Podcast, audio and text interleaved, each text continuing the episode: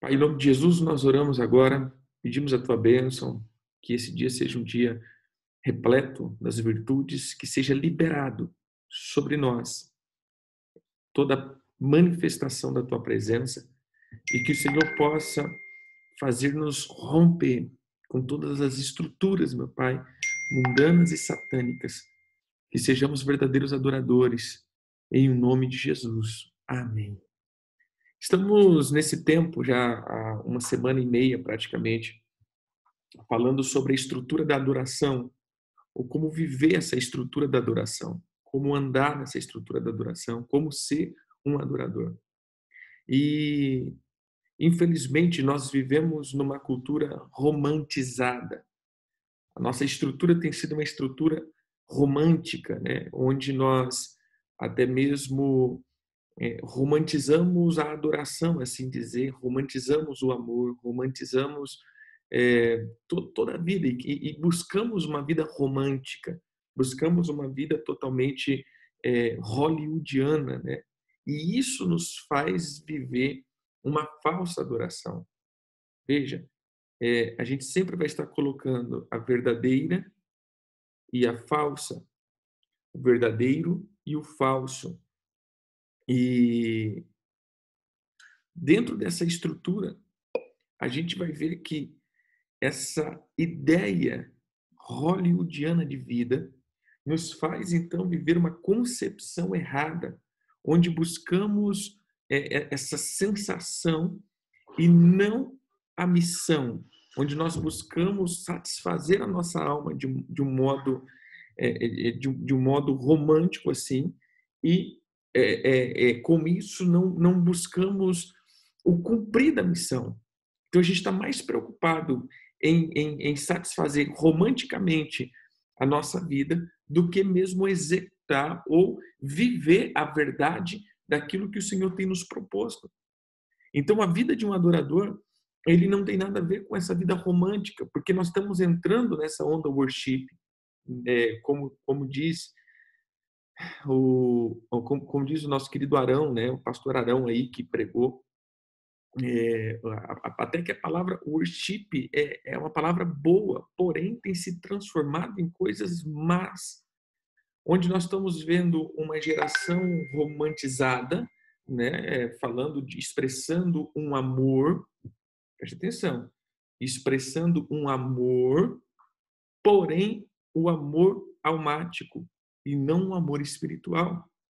Nós já olhamos para toda a estrutura bíblica do amor, nós então vamos ver, por exemplo, de um lado é, de, de, um lado do grego, em o grego existe três palavras para amor: ágape, que é o amor sacrificial, é, filos, que é o amor de irmão, e eros, que é o amor sexual, erótico. Então a gente vai ver que esse, é, é, essa palavra ágape, quando nós falamos ágape ou agapão, nós vamos ver que esse amor não é um amor simplesmente o amor de Deus. Nós, quando colocamos o amor de Deus, nós vamos colocar então que é um amor que está além ou está simplesmente nas, nas dimensões de Deus ou o amor que só opera em Deus. E como nós somos imperfeitos, nós não conseguimos amar desse jeito. E se não conseguimos amar desse jeito, então provavelmente nós nunca alcançaremos o amor de Deus. Porém, o amor de Deus não tem nada a ver com o amor que somente está em Deus. O amor ágape, ele fala do amor sacrificial, o amor que está disposto a morrer. Por que então Deus amou o mundo de tal maneira que deu seu filho a todo aquele que nele crê não pereça, porém tenha vida eterna. Então, o amor ágape não é o amor que só está em Deus, é o amor que é gerado em Deus e que nos faz morrer por algo, que nos faz deixar algo. E o próprio Jesus diz isso. Se você não perder a tua vida por amor a mim, você não é digno de mim, porque aquele que ganha a sua vida nessa terra perdê-la na vida, na, na, vida futura. Porém, aquele que perder a sua vida agora, ganha lá, lá. Nossa, ganhar lá, lá, né? Então, ou seja, ganha ela lá. Então, assim, o que, que a gente. Tá, tá difícil aí a tradução, né? Então, o que, que a gente tem que entender?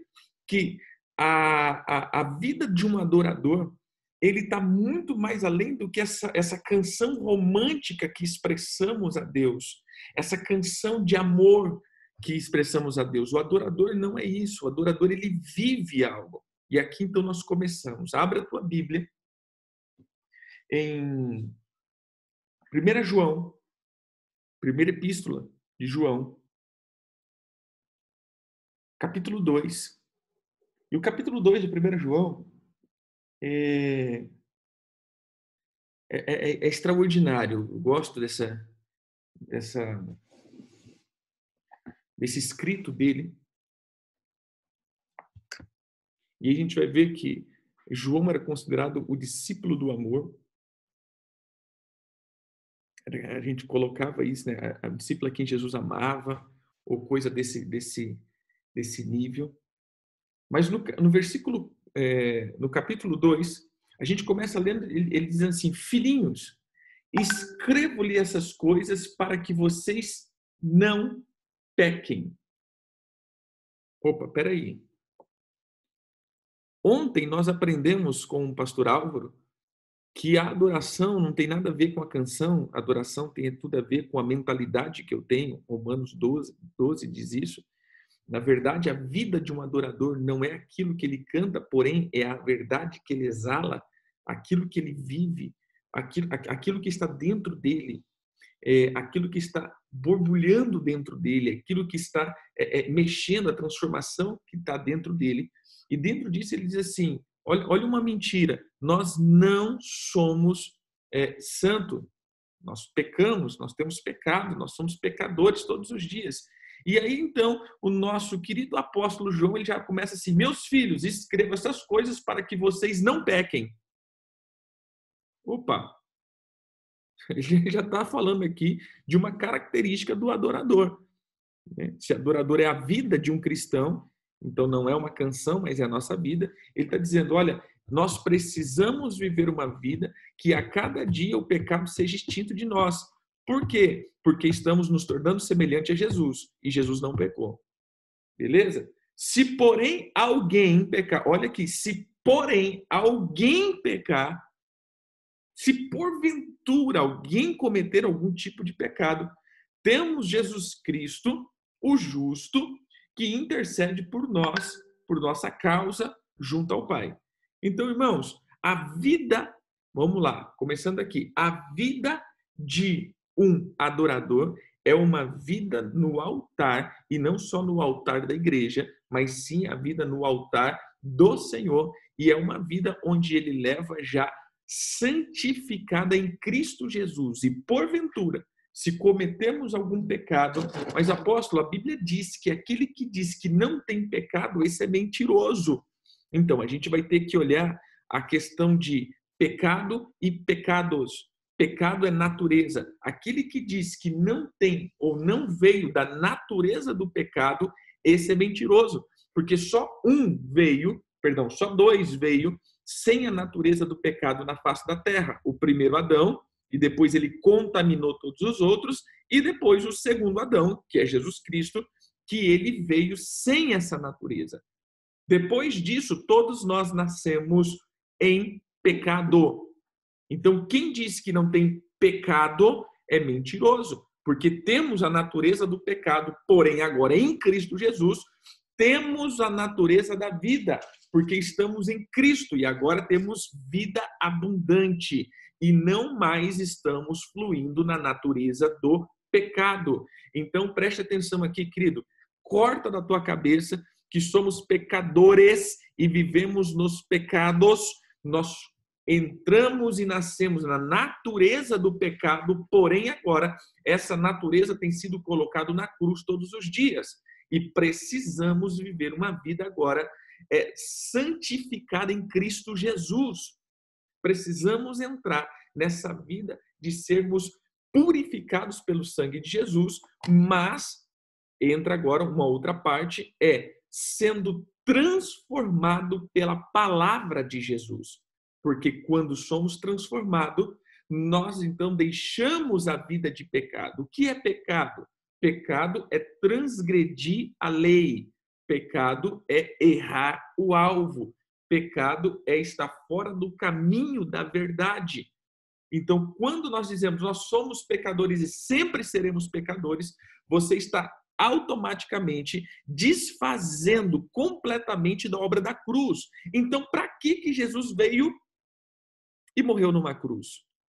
Por que Jesus então tomaria os meus pecados e maldições e iniquidades sobre ele, se assim nós então andássemos e continuaríamos andando dentro dessa natureza? O que valeria a obra de Jesus se não fosse para exterminar de nós isso? Agora, não é somente dizer sou santificado em Cristo Jesus, não, querido eu tenho que ser transformado primeiro pela palavra dele. E aí entra as palavras que nós temos ministrado dia após dia. Nós temos que tomar a palavra do Senhor e transformar a minha alma.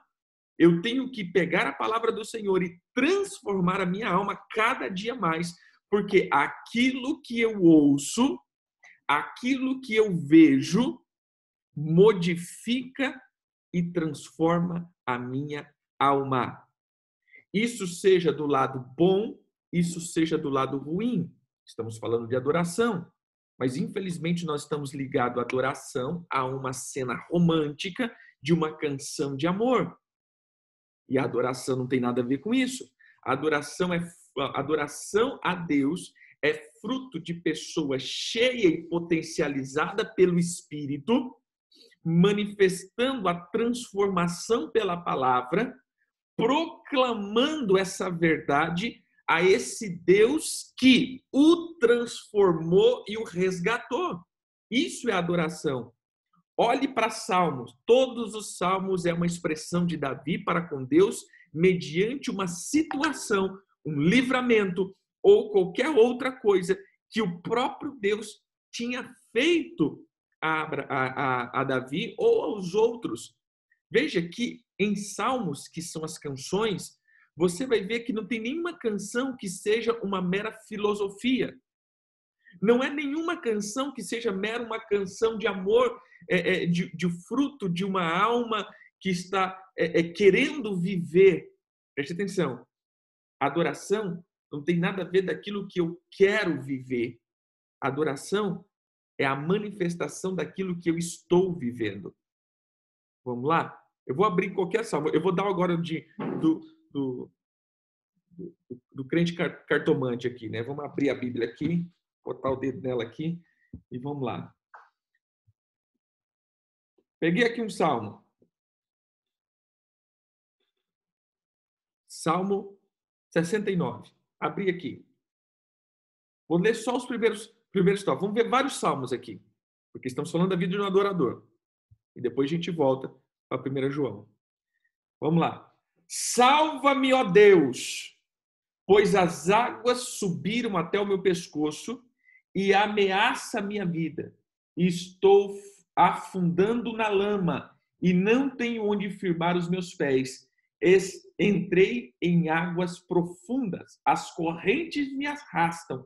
Estou cansado de chorar, minha garganta está seca e dolorida, meus olhos estão exaustos de procurar por meu Deus. Deixa eu te dizer, querido, isso daqui, ele está numa dimensão presente. Salva-me e não me salvará. Dois, as águas têm me afundado até o pescoço e não ela me afundará. Eu estou em ameaça e, e não estou sendo ameaçado. Não, eu estou. Estou afundando na lama é presente. Veja que é tudo presente e que o salmista está passando. Então, o cântico de, de, de Davi, nesse caso aqui, é, é um cântico presente. E aí, no final, no versículo 16, ele diz assim: Responde-me, Adonai, pela bondade de tua graça, porque a tua grande misericórdia volta-te a mim. Então você vê que é um cântico de alguém que está passando e ele está dizendo: Senhor, eu estou em um abismo na minha alma. Senhor, a minha alma está encarcerada nas dimensões das águas, e essa água está submetendo a minha alma a tal ponto que eu não estou conseguindo te enxergar, eu não estou conseguindo ter uma, uma, uma dimensão da tua presença, eu não estou conseguindo é, é sair dessas crises da minha alma. Salva-me, Senhor, salva-me, Senhor. Esse é um cântico. Vamos lá, outro cântico aqui.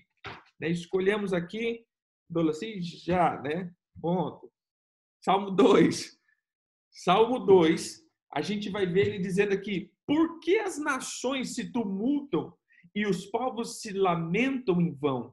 Os reis da terra estão posicionando-se, os líderes conspiram juntos contra Adonai e o seu ungido. Eles gritam: rompamos contra os seus agrilhões, julguemos fora suas correntes, o que se assenta no céu ri. Veja que é uma dimensão, e agora entra aqui uma questão profética. O que está no céu ri, Adonai os olha em, com escárnio, pois em sua ira zombará deles. Aí ele fala do futuro agora, né? Mas vamos lá. Eu mesmo ungi o meu rei em Sião, meu santo monte. Veja, querido, que esse salmo aqui ele é tão messiânico e tão profético e tão atual e tão presente que ele fala primeiro de uma dimensão de Deus. Deus ri. Como que Davi sabia disso? Essa é uma pergunta, irmão. Como Davi pode simplesmente afirmar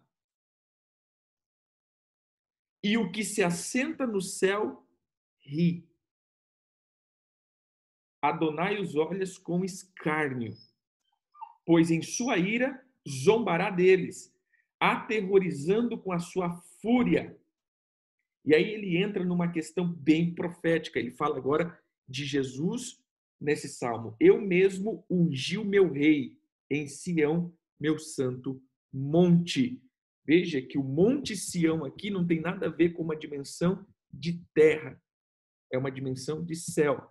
Aí a Rebeca coloca intimidade. Exatamente. Mas a intimidade que hoje nós estamos levando é uma intimidade romântica. E aí eu volto, volta lá para 1 João.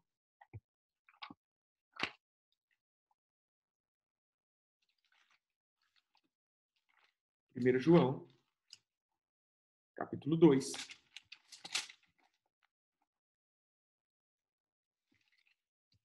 E aí a gente vai ver que essa intimidade que nós estamos tendo, né, aqueles que estão chegando para agora, é, já a semana estamos falando sobre adoração, já a semana passada e essa semana. Então a gente vai ver que a intimidade que nós estamos falando é a intimidade de sensação de uma alma que está totalmente vazia. Então eu quero ter intimidade. É o que nós queremos hoje quando falamos de intimidade com uma pessoa.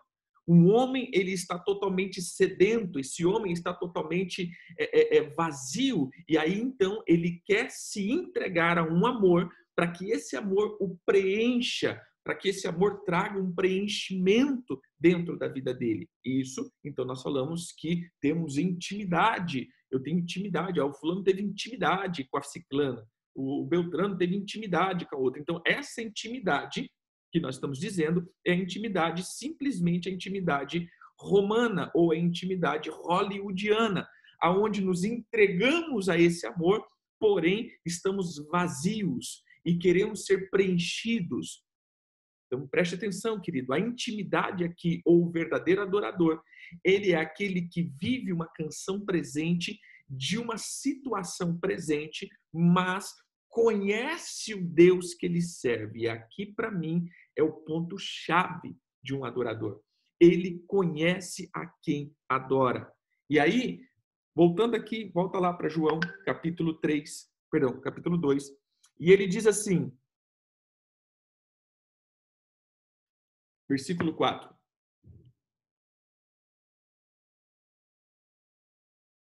É, versículo 4 aqui.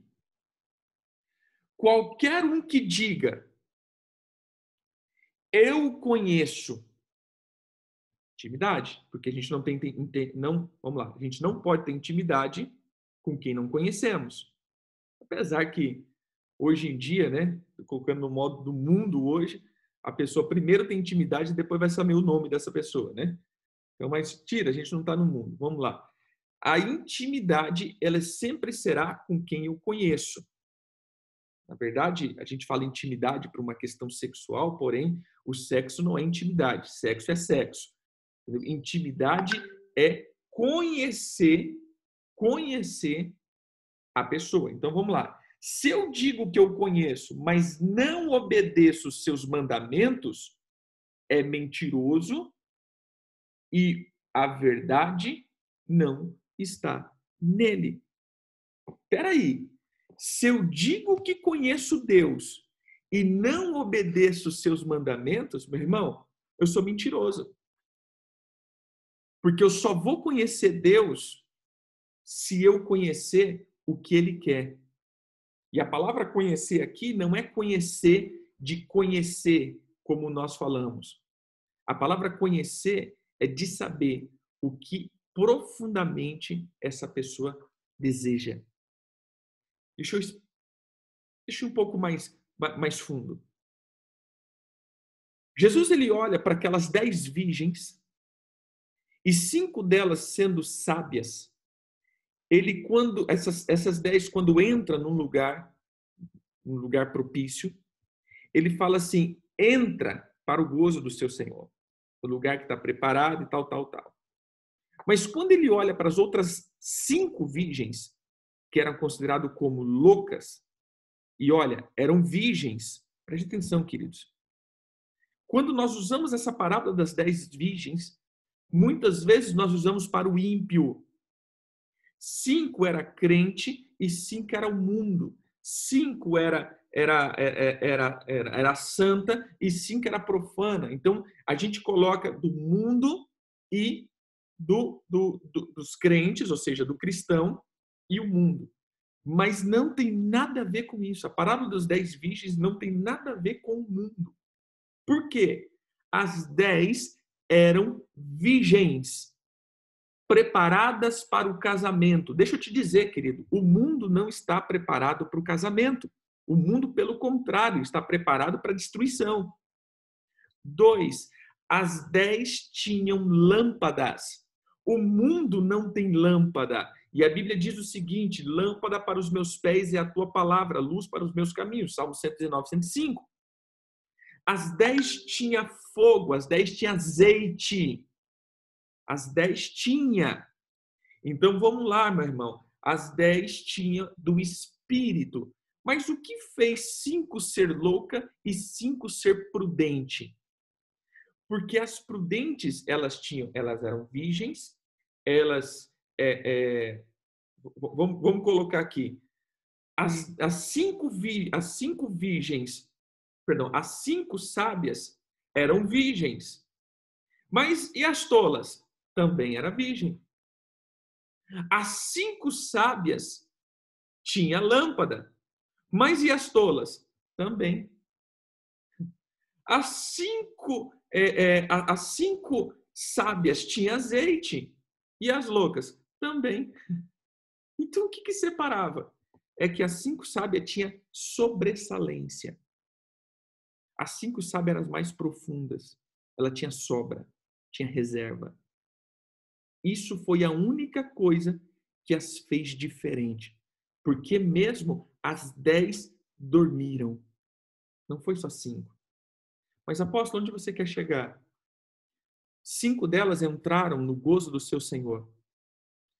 O que me chama a atenção é que cinco delas, quando chegam na porta, sabe o que acontece? Jesus diz assim: Eu não os conheço.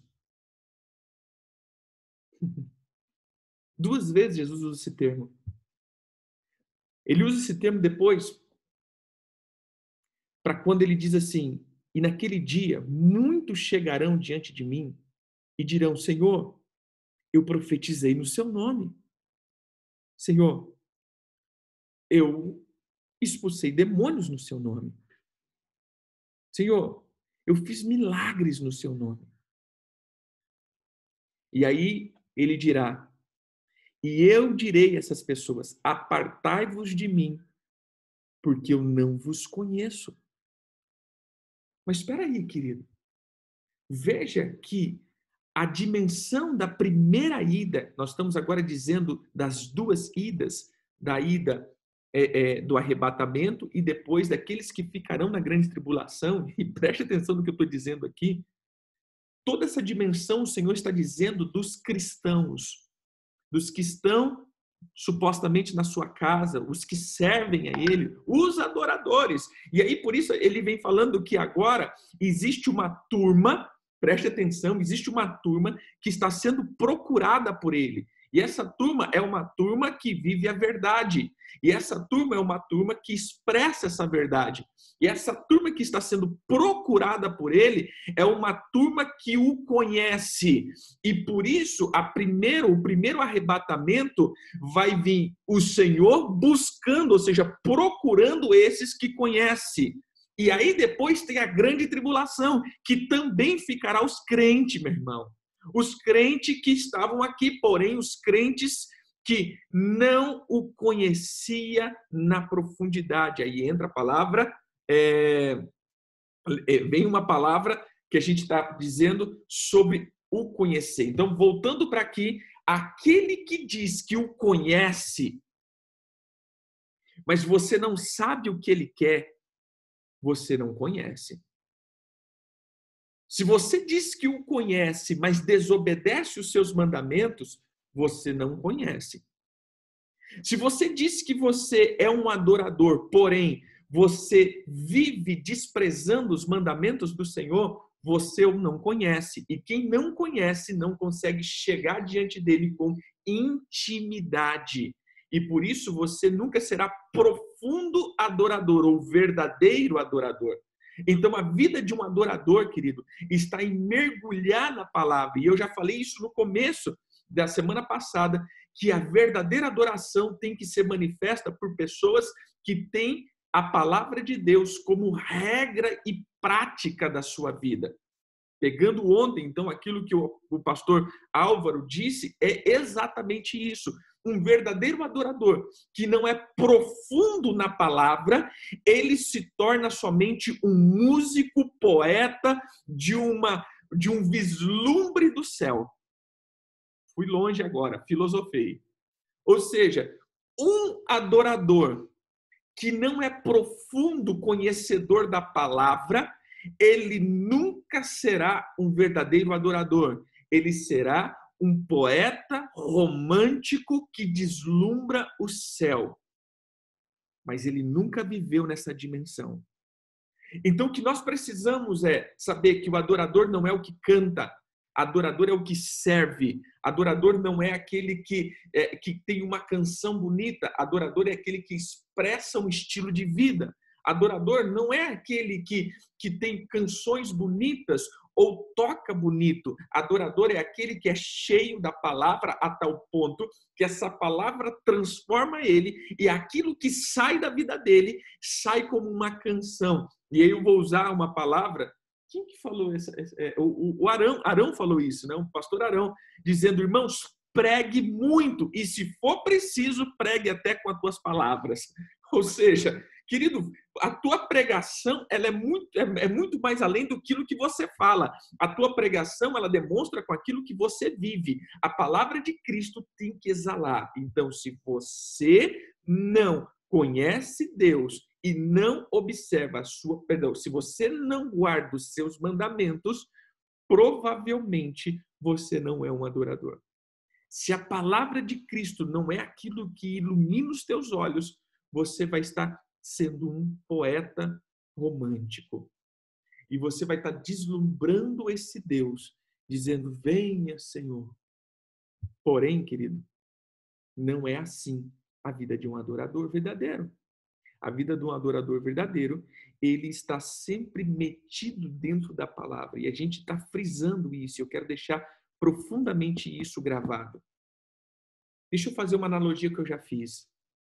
Observa as canções antigas. Vamos lá. Observa as canções do Inário. Você vai ver que são canções que expressam a magnitude de Deus. Beleza? Depois nós fomos para os corinhos. E quem lembra os corinhos, né? e as brigas que tinha na igreja entre o inário e os corinhos. Eu, eu fiz parte dessa geração que a gente brigava para cantar os corinhos, porque o povo só queria o inário, e a, e a gente era a turma dos revoltos na igreja, né? Porque a gente queria os corinhos, a gente ensaiava dez corinhos, e aí chegava lá, o presbítero chegava e dizia: vocês vão cantar um corinho, porque a gente vai cantar 15 do inário, né? E a gente saía revoltado, montava o grupo dos revoltados, que queria o corinho, né? Os, os, a gente era o sem corinho, né? Mais, mais ou menos assim. E dentro dessa questão, a gente foi vendo que também, quando nós falávamos dos corinhos, ou da, das canções, dos hinos, né? Sem ser do inário, a gente, a gente via também pessoas que expressavam uma profunda, é, um profundo conhecimento da palavra. Tudo bem? É, mas então não se fala, né? Botava um rock and roll no inário e aí o trem ficava feio. Vamos lá. É... Aí depois começou a vir a turma, né, do, a, a turma da intimidade, assim dizendo. Mas até aqui tudo bem. Até aqui tudo bem. Esses dias, lendo um livro do Tozer, ele falava lá em 1800, né? Olha, a igreja está mudando. Em 1800, né? As pessoas estão ficando profanas. 1800. Se ele vivesse em 2020, eu acho que ele estaria estaria morto já, né? Mas vamos lá. É... Quando nós colocamos essa essa questão dos dos corinhos aí, a gente vai ver que quando entrou no tempo agora da intimidade, que a gente vê David Killa, Antônio Cirilo. Para mim, esses dois foram os revolucionários. Para mim, eu não sei é, é, quem é mais antigo, estou colocando pra, pra, no meu tempo né, de conversão. Esses foram dois homens realmente revolucionários, que revolucionou a música, assim dizendo. E aí depois veio a Ana Paula, veio, veio uma outra galera. Pelo menos que eu sei, eu, eu lembro desse, desses dois. Quando eles começaram a fazer umas canções de intimidade, que isso foi muito, muito revelador, porque a igreja não tinha isso. Mas a gente vai ver dois homens profundamente, profundamente cheio da palavra. Eram homens que conheciam Jesus e emanavam Jesus de uma forma potente. E isso fez com que esses homens cantassem com intimidade.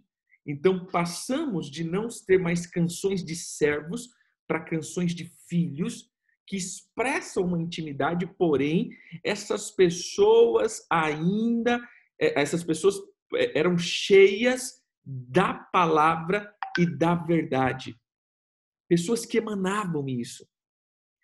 Porém, as pessoas começaram a pegar essa vibe, porque é fácil hoje dizer Jesus, te quero, te amo, eu sou teu, que se eu tirar a palavra Jesus e colocar amor, pronto, virou uma música romântica, né?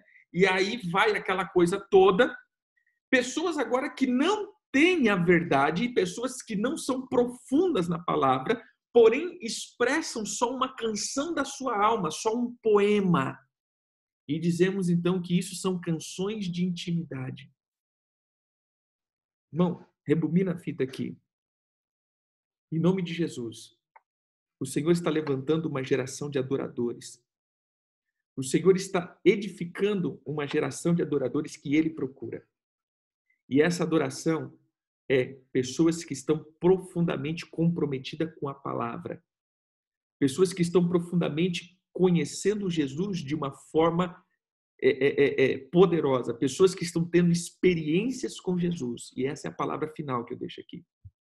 Um adorador tem que ter experiência com Jesus. Adorador que não tem experiência com Jesus é um poeta. Adorador que não tem experiência com Jesus é um músico. Porque adorador que é adorador, ele precisa ter experiência com Jesus. Pega os Salmos e você vai ver que Davi conheceu Jesus. Se você pegar todos os salmos, ele teve visitação da pessoa de Jesus. E o próprio Jesus, em muito de suas palavras, ele usou os salmos. E principalmente quando disseram, peraí, ele diz assim, como vocês dizem que eu sou filho de, que o filho do homem é filho de Davi? Se o próprio Davi disse, as, é, é, disse o Senhor ao meu Senhor. Peraí que teve avivamento aqui do cachorro. Isso aqui é obra do cão, por sinal, viu? Acabou aqui, a gente começou a falar da adoração, aí apareceu a obra do cão, né? Mas vamos lá, irmãos. Veja que eu não posso, eu não posso adorar, porque adorar, e aí vou deixar para a próxima, adorar é prestar culto. E culto é servir. Eu não posso servir a Deus sem ser um adorador. Eu não posso servir. O bicho está bravo aqui. É que ele fica. Chega a gente, ele fica bravo, quer ir lá ver o que está acontecendo. Eu não posso servir o Senhor se eu não estou. Como está bravo, né?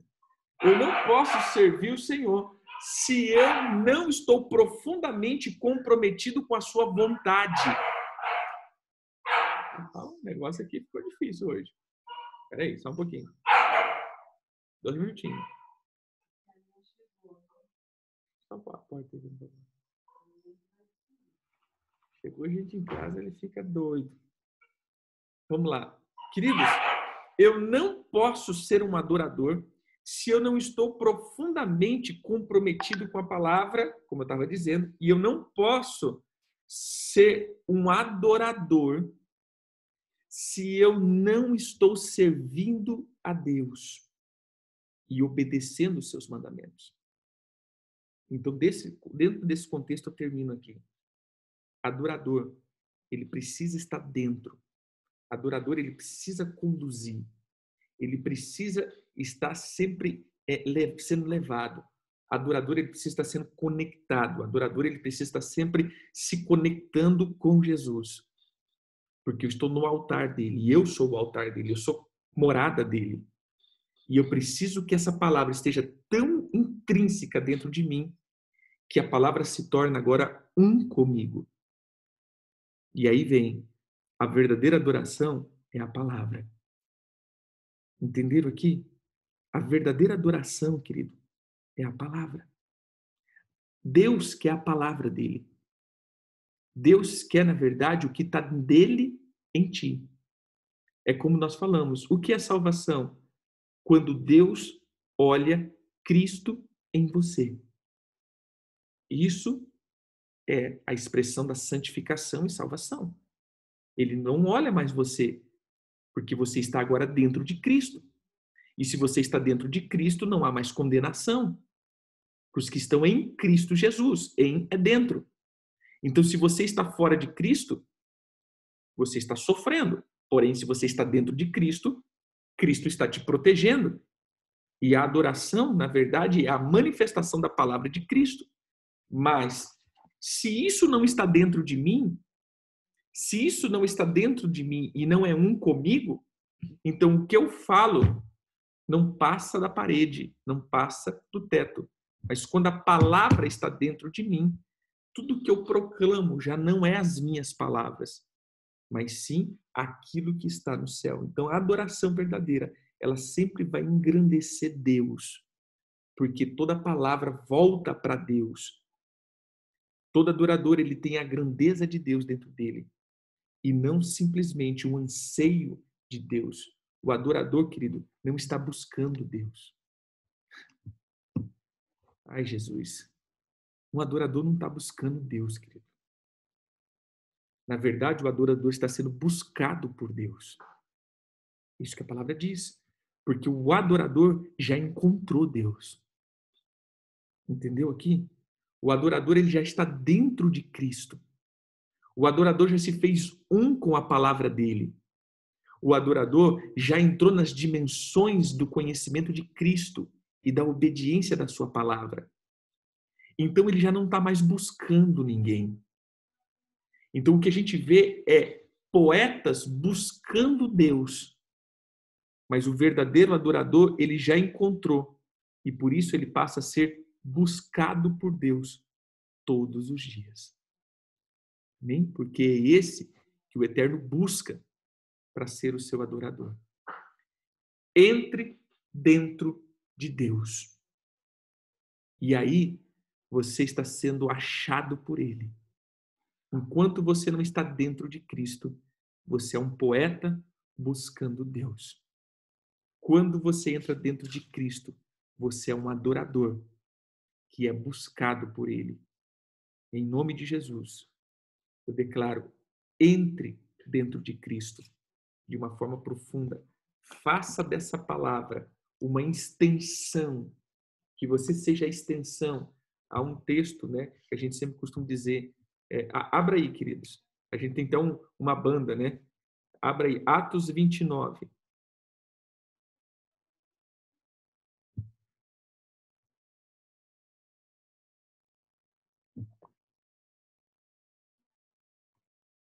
Quem encontrou?